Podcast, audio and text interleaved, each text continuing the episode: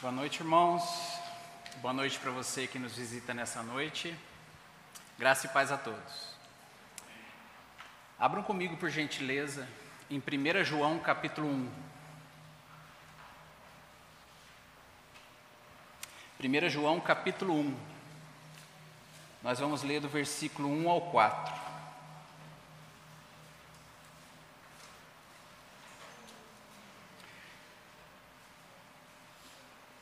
1 João capítulo 1, nós vamos ler do versículo 1 ao 4. A minha versão, os irmãos já sabem, a revista é atualizada.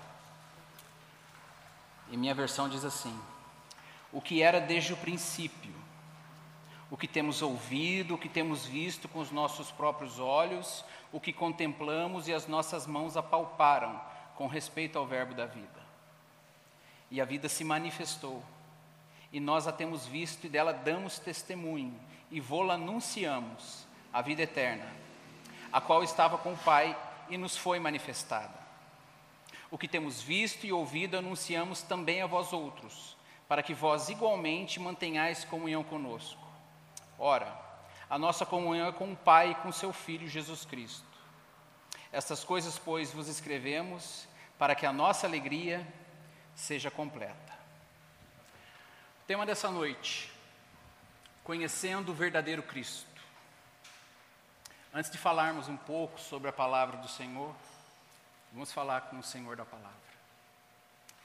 Senhor, mais uma vez queremos nos dirigir ao Senhor, pedindo a Ti que venha falar conosco com poder e autoridade. Convém, Senhor, que a gente diminua e que o Senhor cresça, e que o Teu nome, mais uma vez, seja glorificado, ó Pai. Abençoa-nos fortemente com a Tua palavra, ó Pai. É a nossa oração a Ti, em o nome de Jesus. Amém. Hoje nós vamos dar atenção a esses quatro primeiros versículos de 1 João que nós acabamos de ler. E no momento futuro, se o Senhor permitir, nós poderemos dar continuidade ao restante dessa preciosa carta escrita pelo apóstolo Paulo. Nesses quatro versículos, nós temos o que é chamado de prólogo. E o que é o prólogo? Prólogo nada mais é que uma introdução. É a introdução de um trabalho, onde o autor desenvolve as ideias preliminares sobre o assunto que ele vai desenvolver na obra. Para o nosso contexto, prólogo é o caminho que nos leva, nos leva para dentro do livro de João. É aqui no prólogo que ele vai dizer em poucas palavras o assunto dessa carta, o conteúdo dessa carta. Nós vivemos em uma época em que qualquer tipo de certeza, qualquer tipo de posicionamento ou convicção absoluta sobre a verdade parece suspeita. A nossa sociedade abandonou a ideia de absolutos. Hoje em dia, todas as, as opiniões e caprichos filosóficos parecem ter igual validade. Infelizmente, a igreja de hoje, influenciada pela cultura secular, se tornou vítima de um sistema que tolera diversos pontos de vista. Os escritores da Bíblia, por outro lado, tinham plena certeza no que eles acreditavam e em quem eles acreditavam. E, sob a inspiração do Espírito Santo, escreveram com uma clareza e ousadia que faz com que a mensagem da salvação seja compreensível para a mente que foi regenerada.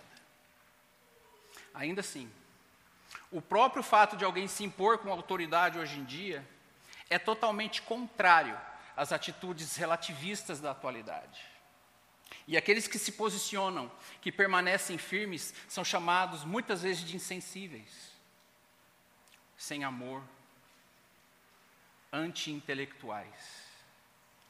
A realidade é que aqueles que negam a clareza das Escrituras são provavelmente motivados por uma rebelião contra a sua mensagem, que é clara a respeito do pecado, que é clara a respeito da justiça de Deus. Esses quatro versículos que acabamos de ler falam claramente sobre a eternidade de Jesus Cristo. Eles falam claramente sobre a humanidade de Jesus Cristo. Jesus é o Alfa e o Ômega, o princípio e o fim. Ele é o início do cristianismo e ele é o fim do cristianismo. Não há cristianismo sem Jesus Cristo. E por isso não é surpresa João começar o seu texto da forma como ele começou. O ponto principal que nós precisamos entender nessa noite é o seguinte: para se obter a verdadeira salvação, você deve conhecer e crer no Cristo verdadeiro. Repito, para se obter a verdadeira salvação, você deve conhecer e crer no Cristo verdadeiro. Steven Lawson. Steven Lawson é um pastor que eu sigo há certo tempo. E ele é um pastor cujo ministério tem sido edificante em minha vida.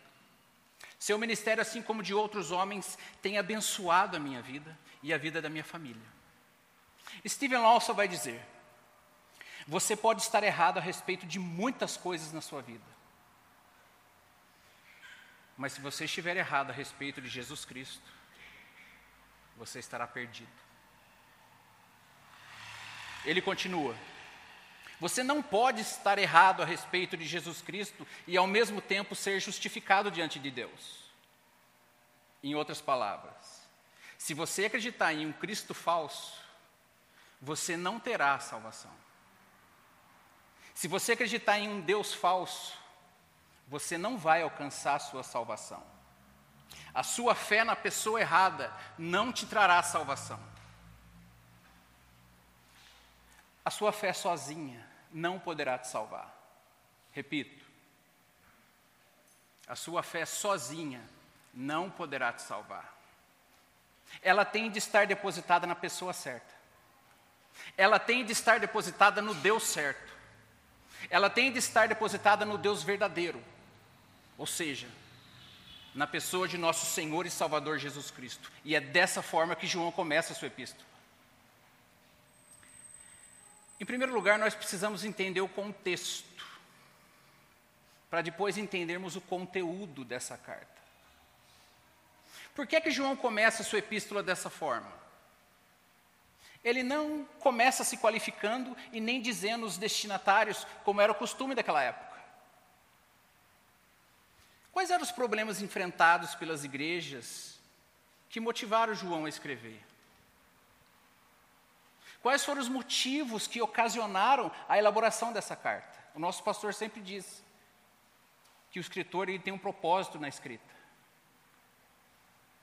O que é estava acontecendo lá, nas igrejas da Ásia Menor? Nós vamos procurar responder essas perguntas, para melhor entender o texto. O autor dessa epístola foi o apóstolo João, irmão de Tiago. João foi um dos doze discípulos que caminhou com Jesus lado a lado por três anos. Aquele que reclinou a sua cabeça no peito de Jesus e que escreveu, além dessa epístola, segunda e terceira João. Ele escreveu também o livro de Apocalipse e o Evangelho de João. Essa carta, segundo os estudiosos, foi escrita por volta dos anos 80, 90 depois de Cristo. João conhece muito bem os seus leitores.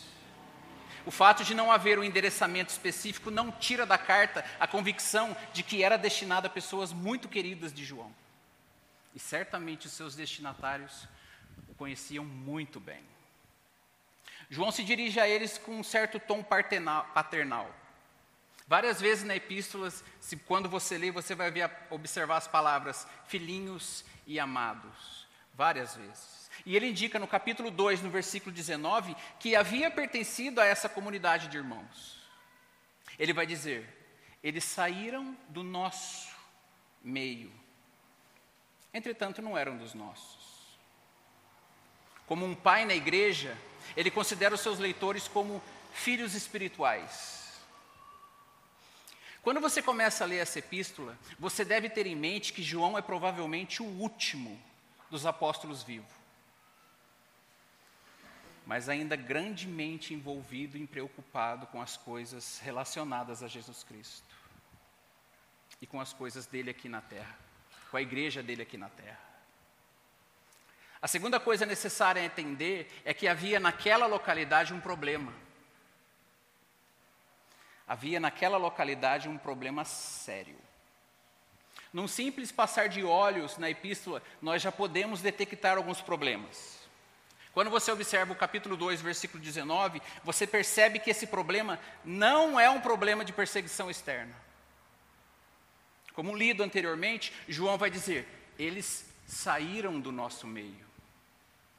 Isso já indica alguma coisa. É importante você saber disso. Quando você vai para o capítulo 4, para o versículo 1, você percebe que João estava preocupado em relação aos falsos profetas. Ele vai dizer: muitos falsos profetas têm saído pelo mundo afora. E ainda no capítulo 2, no versículo 26, nós conseguimos identificar a mesma preocupação do apóstolo a respeito daqueles que vos procuram enganar. Ele vai dizer: Isto que vos acabo de escrever é acerca do que vos procuram enganar. Então nós conseguimos perceber que João não está preocupado nesse exato momento com o problema de perseguição externa, como havia acontecido no início da igreja. Mas ele está preocupado nesse momento com o problema de oposição direta daqueles que um dia tinham sido membros dessa igreja e que por algum motivo haviam saído de lá. Então, a partir dessas passagens, ficamos sabendo que esses indivíduos ou grupo, no passado, haviam sido membros dessa igreja e que a deixaram de livre e espontânea vontade. Em segundo lugar, eles se desviaram dos preceitos doutrinários e apareceram mais tarde como falsos profetas que tentavam enganar e desviar os membros da igreja. Diante do exposto, podemos perceber que João está preocupado com um problema que diz respeito à pessoa de Jesus Cristo, com um problema sério de doutrina a respeito da eternidade e da humanidade de Jesus Cristo. Mas qual era a essência desse problema? O problema era que Cristo estava sendo propagado e anunciado no fim do primeiro século por esses indivíduos, que foram considerados por João como falsos profetas, como enganadores. E eles foram considerados por João como falsos profetas, como enganadores, porque ensinavam uma nova doutrina através de uma falsa religião chamada de gnosticismo. E os que propagavam essa falsa religião eram chamados de gnósticos. O gnosticismo, do termo grego gnosis, que significa conhecimento superior, exaltava a aquisição de conhecimento. E por causa desse conhecimento, esses indivíduos, esse grupo que eles alegavam ter, eles tinham uma compreensão diferente das Escrituras. E por isso separavam-se dos cristãos. Razão pela qual João escreve: saíram do nosso meio. O gnosticismo era uma filosofia grega que recebeu uma forte influência de Platão. O gnosticismo ensinava que a matéria era má e o espírito, em contrapartida, era bom. Havia um dualismo. E esse dualismo fazia separação entre o mundo físico e o mundo espiritual. E, portanto, para eles, o mundo espiritual é o que era bom. E o mundo físico, a contrário senso, era mal. E pelo fato do mundo físico ser mal, eles negavam os princípios elementares da fé cristã. Eles negavam os fundamentos da fé cristã, sem os quais não há cristianismo. Eles negavam, por exemplo, a encarnação de Jesus Cristo. Eles negavam o nascimento virginal de Jesus. Eles negavam a sua vida sem pecado. Eles negavam a morte substitutiva de Cristo, porque você tem que ter um corpo para morrer, mas para eles a matéria, o corpo, era má. Sendo assim, eles negavam também a ressurreição de Jesus. É de extrema importância que você entenda isso, para que o texto faça sentido para você. Como qualquer pastor, João não poderia ficar de braços cruzados quando seu povo estava sendo atacado e agredido por essas mentiras satânicas dos falsos mestres. Então, em resposta à ameaça às igrejas que estavam sob o seu cuidado, o apóstolo enviou essa carta para combater essa praga mortal. Mas o propósito de João não era apenas doutrinário, era também pastoral. Expressando a sua profunda preocupação e cuidado pelo seu povo. Ele escreve não apenas para refutar os falsos mestres, mas também para tranquilizar os cristãos genuínos. Em João, no capítulo 20, no versículo 31, você observa que o Evangelho de João foi escrito para que as pessoas creiam que Jesus é o Cristo, o Filho de Deus. Enquanto que 1 João, no capítulo 5, no versículo 13, você observa que foi escrito para aqueles que creem no nome do Filho de Deus, para que saibam que eles têm a vida eterna.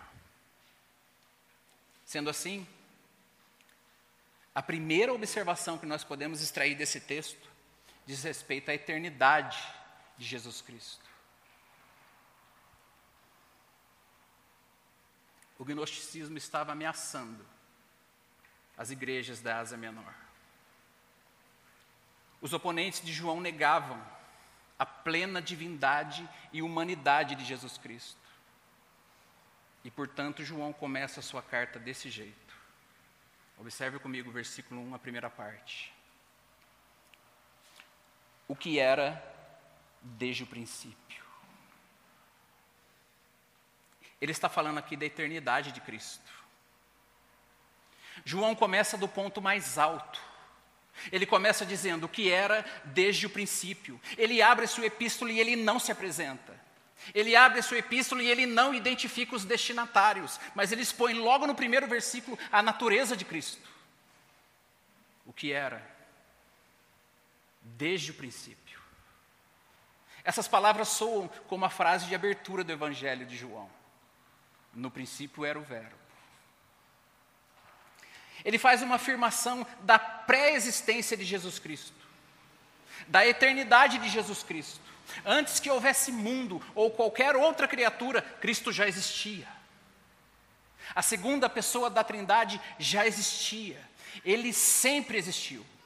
Ele não veio à existência no ventre de Maria. Ele não veio à existência na manjedoura. Na manjedoura ele apareceu como homem, mas ele sempre existiu. E ao afirmar isso, João está dizendo aos seus leitores que a natureza de Cristo é a mesma natureza do Pai, é da mesma essência do Pai, porque a eternidade é um atributo de Deus e somente de Deus. Todas as suas criaturas tiveram um princípio. Mas Jesus não teve princípio. Ele sempre existiu. Ele é o Alfa e o Ômega, aquele que é, que era e que há de vir. Apocalipse capítulo 1, versículo 8. O princípio e o fim. Apocalipse capítulo 1, versículo 17. João não estava oferecendo nada de novo aos seus ouvintes. Ele não estava escrevendo nada de novo aos seus destinatários. Pelo contrário, era a mesma mensagem. Nada mudou. Era a mesma mensagem proclamada pelos apóstolos de Jesus. Quem estava trazendo uma nova mensagem eram os gnósticos. Eram os falsos mestres, os enganadores. Eles estavam trazendo uma nova visão. Eles estavam trazendo uma nova revelação, eles estavam trazendo uma nova doutrina, em que eles alegavam que estavam recebendo mensagens diretamente de Deus. Novas informações diretamente de Deus. Mensagens que estavam colocando em xeque a divindade e a eternidade de Jesus, afirmando que ele não era um ser eterno, que havia sido criado em certo ponto da eternidade. E João diz logo no primeiro versículo de sua carta: negativo, pois ele era desde o princípio. Quando você lê o Evangelho de João no capítulo 1, no versículo 1, você vê imediatamente a similaridade. No princípio era o Verbo, e o Verbo estava com Deus, e o Verbo era Deus. Então nós podemos perceber que, o, que, no princípio o verbo já, já existia, e não somente existia, como estava em íntima comunhão com o Pai. A ideia do estava com Deus, no grego, traduz íntima comunhão com o Pai. De fato, o verbo era Deus. Ele não estava um nível abaixo de Deus, ele não estava um nível acima de Deus, não, eles eram iguais e eles são iguais no que tange a natureza divindade e eternidade. E em João, no capítulo 10, no versículo 30, Jesus vai dizer: Eu e o Pai somos um. Eu não estou escrevendo nada de novo, disse João. O que eu tenho é a mesma mensagem proclamada há anos. Então, quando alguém se chegar a você dizendo, eu tenho uma nova visão e uma nova revelação a respeito de Deus e do Evangelho, cuidado. Os gnósticos estavam fazendo isso. E o apóstolo Paulo já havia predito que essas coisas iriam acontecer quando ele disse em Atos, no capítulo 20, do versículo 29 ao 30: Eu sei que depois de minha partida entre vós penetrarão lobos vorazes, que não pouparão o rebanho, e que dentre vós mesmos se levantarão homens falando coisas pervertidas para arrastar os discípulos atrás deles. João lhes diz: nada mudou em Hebreus, no capítulo 13, no versículo 8, nós lemos: Jesus é o mesmo, ontem e hoje, e o será eternamente. E para que você seja um verdadeiro cristão, e para que você saiba que você tem uma real salvação, você e eu devemos crer nisto. Mas se você crê em um Cristo menor que isso, ou seja, que não seja dessa forma que nós acabamos de descrever, Cuidado. Muito cuidado. Cuidado porque a divindade de Cristo, bem como a sua eternidade, são ensinadas em várias partes das Escrituras. São ensinadas em várias partes da Bíblia. Eu vou citar apenas dois versículos para vocês. Um versículo do Antigo Testamento e um versículo do Novo Testamento, fora os que eu já citei aqui. No Antigo Testamento, o profeta Miqueias, no capítulo 5, no versículo 2, diz o seguinte: e ele diz isso centenas de anos antes da vinda de Cristo. O profeta Miqueias vai dizer: E tu, Belém Efrata, pequenas demais para figurar como grupo de milhares de Judá. De ti me sairá o que há de reinar em Israel. Presta atenção agora. E cujas origens são desde os tempos antigos, desde os dias da eternidade. O que ele está dizendo é que Jesus, em certo ponto da eternidade, saiu da eternidade e entrou no tempo, e nasceu em Belém, nasceu em uma manjedoura. Isso fala da eternidade de Cristo, e me fala da natureza de Cristo. Versículo do Novo Testamento, João capítulo 17, versículo 5. Jesus, em sua oração, vai dizer: E agora glorifica-me, ó Pai, contigo mesmo, com a glória que eu tive junto de ti, antes que houvesse mundo. De novo, o texto fala sobre a eternidade de Cristo. Entendam isso, meus queridos. Entendam isso. Houve um momento em que Cristo saiu da eternidade e se fez homem. A notícia do Evangelho é essa. Bem como escreveu John Hendricks. A notícia do Evangelho é a de que Jesus Cristo, o eterno Filho de Deus, saiu da eternidade, tornou-se homem, viveu uma vida sem pecado sob a lei morreu por pecadores e ressurgiu para reconciliá-los com Ele. Essa é a notícia do Evangelho. Os gnósticos negavam isso. O que nos leva a um segundo ponto. Versículo 1 aí, ainda, parte B, vai dizer assim: O que temos ouvido, o que temos visto com os nossos próprios olhos, o que contemplamos e as nossas mãos apalparam com respeito ao Verbo da vida. João está falando agora da humanidade de Cristo. A razão pela qual fez com que João escrevesse dessa forma é porque os gnósticos afirmavam que Jesus não tinha um corpo físico. Ou seja, ele não tinha um corpo humano. Para eles, Jesus não poderia ter vindo em carne. Não poderia ter vindo em corpo humano, porque a matéria, segundo a crença deles, é má. E só o espírito é bom. Logo, Jesus não poderia ter vindo em carne. Então João vai dizer aqui novamente, negativo de novo. Observem o início do versículo 2. E a vida se manifestou. Em outras palavras, o Cristo de Deus tornou-se visível, ele apareceu. Mas como nós podemos ter certeza disso? Porque nós o ouvimos. Nós o vimos com os nossos próprios olhos, porque nós o contemplamos e as nossas mãos o apalparam. João está dizendo: as nossas mãos apalparam o que era desde o princípio. As nossas mãos apalparam o Verbo da vida. As nossas mãos apalparam a vida eterna que se manifestou. Isto nos indica claramente que o Cristo eterno de Deus, que estava no princípio com o Pai, se fez carne e habitou entre nós. Muitos, muitas pessoas têm tropeçado nessa doutrina, desde o dia de João até hoje.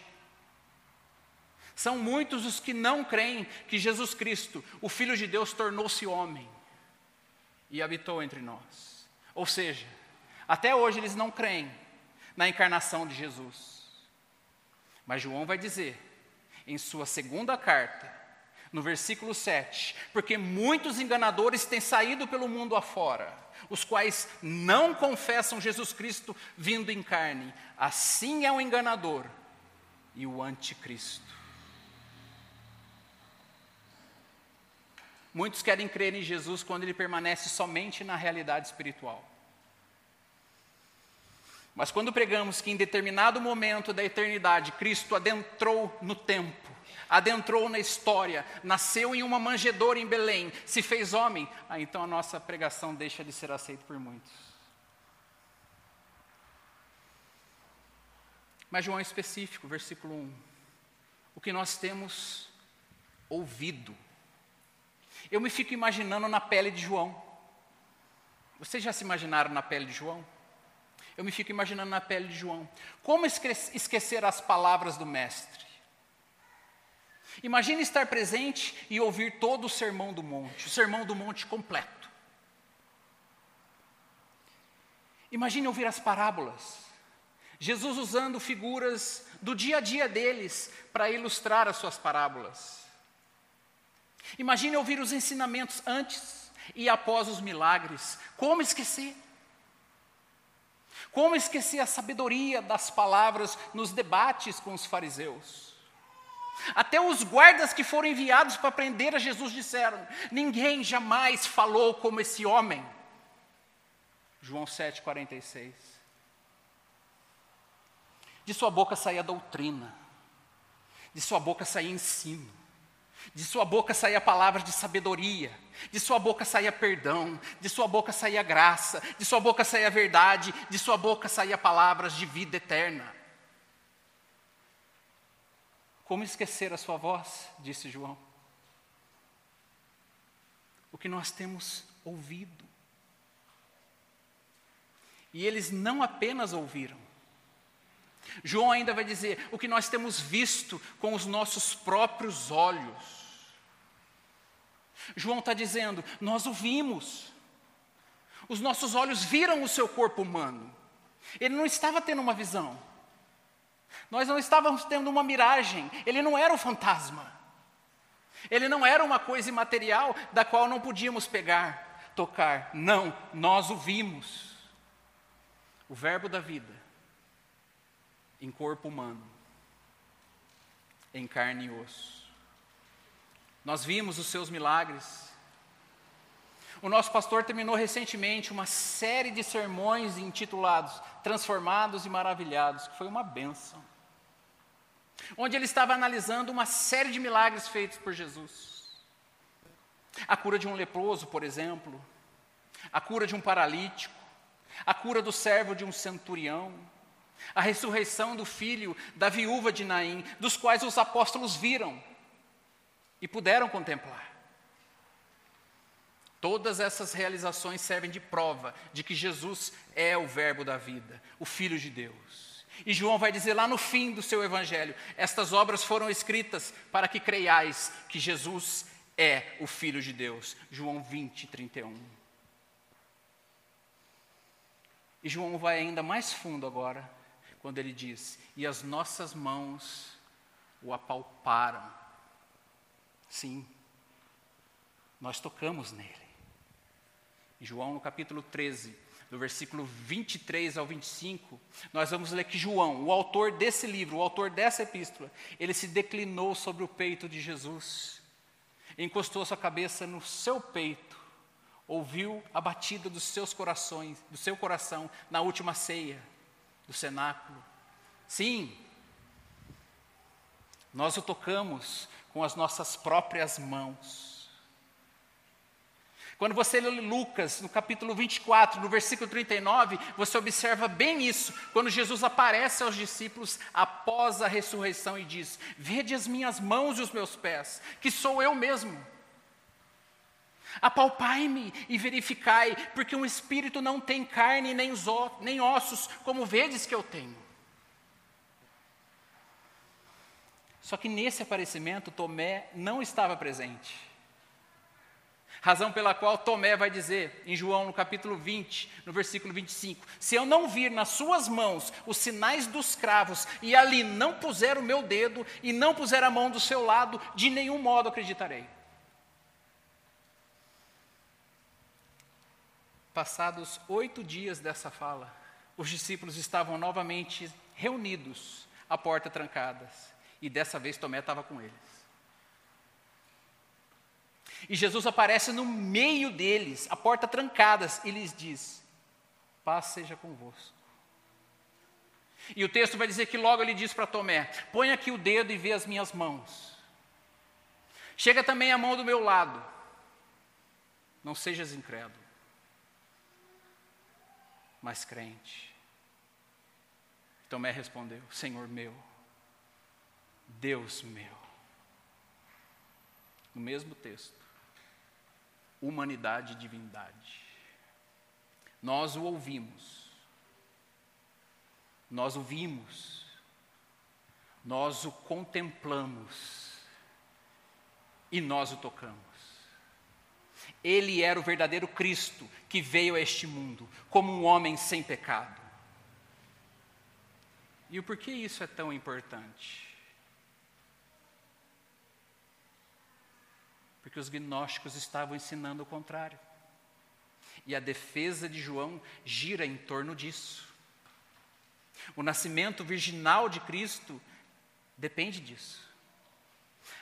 A sua vida sem pecado depende disso. A sua morte substitutiva na cruz do Calvário depende disso. A sua ressurreição depende disso. Se você nega a humanidade de Cristo, você nega o seu nascimento virginal, você nega a sua vida sem pecado, você nega a sua morte substitutiva na cruz do Calvário e você nega a ressurreição.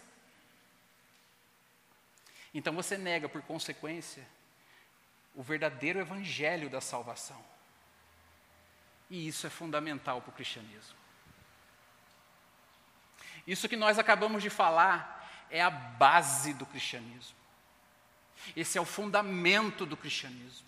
Essas são verdades inegociáveis para o cristianismo. Entendam isso, meus irmãos. A pessoa que nega que Jesus Cristo veio em carne não está na fé. Observem comigo 1 João capítulo 4, versículo 2 e 3, que vai dizer assim: Nisto reconheceis o Espírito de Deus. Todo espírito que confessa que Jesus Cristo veio em carne é de Deus. E todo que não confessa que Jesus veio em carne não procede de Deus, pelo contrário, este é o espírito do anticristo, a respeito do qual tendes ouvido que vem, e presentemente já está no mundo. Acreditar nesse Cristo e confessar esse Cristo é estar no reino de Deus. Deixe-me repetir uma palavra do Stephen Lawson que eu disse há pouco, um pouco antes. Você não pode estar errado a respeito de Jesus Cristo e estar certo diante de Deus. Para que você esteja certo diante de Deus, você precisa estar certo a respeito de Jesus Cristo. Em 1 João, no capítulo 2, no versículo 23, diz: Todo aquele que nega o filho, esse não tem o Pai. E aquele que confessa o filho, tem igualmente o Pai. Entenda, meu querido, é um pacote. É um pacote. Você não pode vir ao Pai se não tiver o filho. E você não pode ter o filho se não através do Pai. Se você tem o filho, você tem o Pai, mas se você estiver errado a respeito do filho, você não verá o Pai. Foi João quem escreveu essas palavras. Mas existe ainda mais um ponto que eu gostaria de compartilhar com vocês antes de finalizarmos. Nós falamos a respeito da eternidade de Cristo, nós falamos a respeito da humanidade de Cristo, e agora nós vamos falar um pouco sobre a nossa comunhão em Cristo. Versículo 3 e 4. O que temos visto e ouvido anunciamos também a vós outros, para que vós, igualmente, mantenhais comunhão conosco. Ora, a nossa comunhão é com o Pai e com seu Filho Jesus Cristo. Essas coisas, pois, vos escrevemos para que a nossa alegria seja completa. O que vimos e ouvimos, anunciamos também a vós. Para quê? Para que vocês sejam cheios de conhecimento teológico? Não. Para que vocês conheçam o gnosticismo? Também não. Observe essa afirmação do versículo 3 para que vós, igualmente, mantenhais comunhão conosco.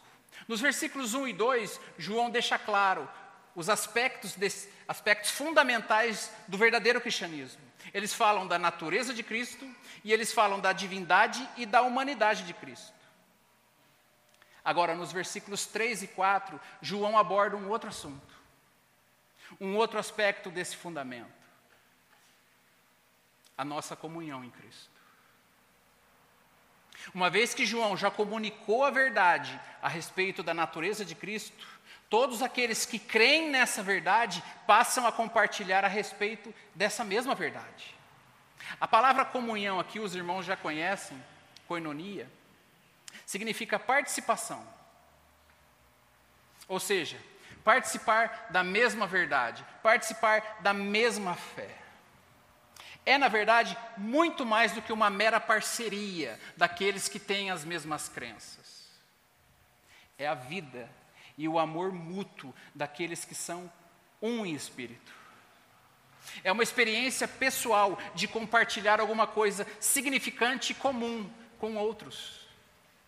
É o compartilhar de valores similares e responder com o mesmo tipo de afeição às coisas que realmente importam para a vida e para a fé cristã. Quando o apóstolo diz que a nossa comunhão é com o Pai e com o seu Filho, ele está dizendo que ele compartilha dos mesmos valores e dos mesmos princípios com o Pai e com o Filho. Você acredita no que eles acreditam? Você ama o que eles amam? Você cultiva o que eles cultivam? E você odeia o que eles odeiam? Essa comunhão com o Pai e com o Filho está relacionada a vocês gastarem tempo juntos. Comunhão, gastar tempo juntos com o Pai e com o Filho. E vocês podem fazer isso através da oração, através da leitura e através da meditação na palavra dele. E João continua e diz: uma vez que a nossa comunhão é com o Pai e com o seu Filho, a única forma de mantermos uma boa comunhão com vocês é anunciarmos a vocês o que sabemos a respeito do Filho versículo 3. O que temos visto e ouvido, anunciamos também a vós outros, para que vós igualmente mantenhais comunhão conosco. João quer que a gente saiba que essas verdades a respeito de Cristo está aberta a qualquer pessoa, para todos. diferente dos gnósticos que estavam recebendo revelações privadas a respeito de Deus. O que temos visto e ouvido, vos anunciamos, e vos anunciamos para que vocês também tenham comunhão em Jesus Cristo. A nossa comunhão, disse João, a nossa comunhão, o que temos em comum, está relacionado à pessoa de Jesus Cristo. Aqui, as nossas diferenças ficam um patamar abaixo. Eu gosto de dizer que algumas coisas são secundárias, enquanto outras são primárias. As primárias são inegociáveis, você não negocia, enquanto que as secundárias são aceitáveis. Por exemplo, nós acreditamos que o batismo é por imersão. Outros irmãos de outras denominações vão crer que o batismo é por aspersão. Uns vão dizer que devemos celebrar a ceia do Senhor uma vez por mês. Outros vão dizer que nós devemos celebrar mais vezes. Outros ainda vão dizer que a cada dois meses nós devemos celebrar a ceia do Senhor. Uns vão crer que a melhor forma de governo é a congregacional, governo de igreja, é a congregacional. Outros vão crer que a melhor forma de governo de igreja é o modelo presbiteriano. Enquanto outros vão dizer que o melhor modelo é o modelo episcopal. Tudo isso que eu citei aqui é secundário. São simples exemplos daquilo que é secundário. Poderia citar mais diferenças, mas não vem ao caso agora. Somos diferentes em coisas que são secundárias. Mas se você tem a oportunidade de reunir em um só lugar todos esses irmãos de diferentes denominações e você lhes pergunta: quem aqui acredita que Jesus é o Cristo? Todos vão levantar sua mão, isso é primário. Quem aqui acredita que Jesus se fez carne e habitou entre nós? Todos aqui vão levantar sua mão. Quem aqui acredita que somente Jesus Cristo salva? Quem aqui acredita que somente a Bíblia é a palavra de Deus? Quem aqui acredita que a, que a salvação é somente pela graça, mediante a fé em Jesus Cristo? Todos vão levantar sua mão, independente de denominações. Então, se você crê dessa forma, naquilo que é primário, naquilo que é inegociável, nós podemos ter comunhão uns com os outros.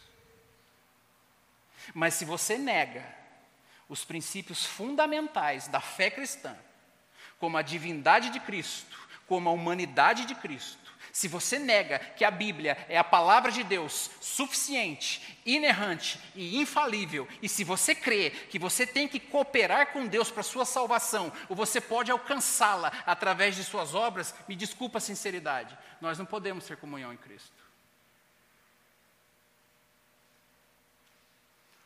João está dizendo que se você crer verdadeiramente em Jesus Cristo e nessas verdades que ele acabou de escrever, você pode ter comunhão conosco. Nós jogamos no mesmo time. Faz, todos fazemos parte de um corpo em Cristo, onde Ele é o cabeça. Versículo 4 vai dizer: Estas coisas vos escrevemos, vos escrevemos João está sendo solidário com os demais apóstolos, mesmo que já estejam mortos. O que ele está dizendo aqui é o seguinte: nós, apóstolos, temos uma mesma mensagem para vocês. A nossa mensagem não é diferente. Todos nós temos, ensinamos e temos ensinado as mesmas coisas. Por isso vos escrevemos. Para que a nossa alegria seja completa. O apóstolo diz: a nossa alegria. Que alegria é essa? Provavelmente a alegria descrita em 3 João, versículo 4, que diz: Não tenho maior alegria do que esta, a de ouvir que os meus filhos vivem de acordo com a verdade. É esta alegria. A alegria de escrever aos filhos amados, para orientá-los, para encorajá-los a continuarem a seguir e conhecer Jesus Cristo, o verdadeiro Deus, o Verbo da vida que se manifestou que se fez homem, do qual ouvimos, vimos, tocamos, contemplamos e vos anunciamos. É assim que João começa a sua epístola. Uma epístola diferente das demais, onde ele quebra a formalidade e não se introduz, e nem identifica os seus destinatários. Ele simplesmente começa apresentando Jesus, o Cristo eterno de Deus, que se fez carne e habitou entre nós. E se você acredita nesse Cristo, nós então temos comunhão uns com os outros. Mas se você ainda não acredita nele e não o conhece, você tem a oportunidade de conhecê-lo nessa noite. Deixe-me fazer algumas perguntas para vocês. Você conhece a Deus? Você conhece esse Jesus Cristo que nós acabamos de descrever aqui? Se você o conhece, como é que está o seu relacionamento com ele nessa noite? Você diz em seu coração que o conhece, certo? Mas será que a sua vida reflete isso? Hoje pela manhã ouvimos o irmão Emerson citar o pastor Mark Dever, que disse: Igrejas saudáveis são congregações que refletem o caráter de Deus. Será que a sua vida reflete o caráter de Deus? Você que diz conhecê-lo. Será que a sua vida reflete o caráter de Deus? Se eu fosse um agente secreto e te seguisse o dia inteiro e observasse o seu comportamento, a sua fala, as suas ações, será que eu chegaria à conclusão de que você realmente o conhece? A maneira como você trata o seu próximo reflete esse conhecimento de Deus? A maneira como você trata e serve a sua esposa? A maneira como você fala com ela? A forma como você trata e fala com o seu marido? Com seus filhos. Dá a entender que você realmente conhece a Deus? E se eu te acompanhasse no trânsito? Qual seria a conclusão que eu chegaria a teu respeito? Como você reage quando alguém está muito devagar na sua frente? Quando o semáforo abre e você percebe que o carro da frente não anda, porque a pessoa está passando batom ou ela está no celular, como é que você reage? E quando alguém não dá seta? Qual a tua reação? Desculpa. Como você reage quando um pedinte se aproxima? Ou quando dois? Três? E no trabalho? As pessoas conseguem perceber no seu trabalho que você conhece a Deus? O seu comportamento reflete isso? Como você trabalha quando o seu chefe não está por perto? Você trabalha da mesma forma ou você diminui a intensidade? Você é diligente no seu trabalho ou você faz corpo mole? Você é pontual ou sempre chega atrasado? E vocês, jovens? Só Deus sabe como eu amo vocês, jovens. Deus sabe que eu realmente amo vocês. Respondam para mim, jovens, seus amigos e coleguinhas de escola e de cursinho, sabem que vocês conhecem a Deus? Eles conseguem perceber isso? A maneira como você fala, a maneira como você se veste e se comporta, reflete esse conhecimento de Deus para eles? E quando vocês estão sozinhos? O que, que vocês fazem? Fica o tempo todo no celular? Jovens, vocês estão ansiosos em relação ao futuro? Como vocês lidam com isso? Como que o conhecimento que vocês têm de Deus te ajudam a lidar com a ansiedade de não saber o dia de amanhã? Nós já falamos sobre isso, jovens, mas não custa relembrar. Ser ansioso é ter um cuidado distraído, é ter nossas mentes e corações divididos em dois mundos. É ter uma atenção dividida, é ter uma mente dividida, é ter um coração dividido. Talvez esse seja o grande problema da ansiedade. Ou seja, ela nos distrai, nos deixa sobrecarregados e tira a nossa força espiritual, tira a nossa visão espiritual. Ficamos presos no aqui e agora e não conseguimos ver o lá e depois. A tua preocupação, jovem, a tua preocupação te força a ficar preso na horizontal e nas coisas deste mundo, ao invés de olhar na vertical para as coisas de Deus. Vocês se lembram que Jesus disse em Mateus capítulo 6, versículo 25? Não andeis ansiosos pela vossa vida. Por que não? Porque vocês têm um Pai Celestial que cuida de vocês. Vocês não conhecem? Portanto, lancem sobre Ele toda a vossa ansiedade, porque Ele tem cuidado de vós. 1 Pedro 5, 7. E vocês, meus irmãos mais experientes? Qual a reação de vocês diante do cansaço da idade? E quando as doenças começam a aparecer, as dores começam a aparecer? Vocês reagem como aquele que tem conhecimento de Deus?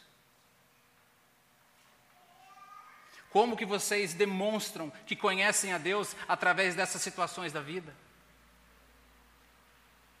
Como vocês administram o tempo de vocês? Com conhecimento de Deus? Eu vou contar um testemunho e eu finalizo com isso.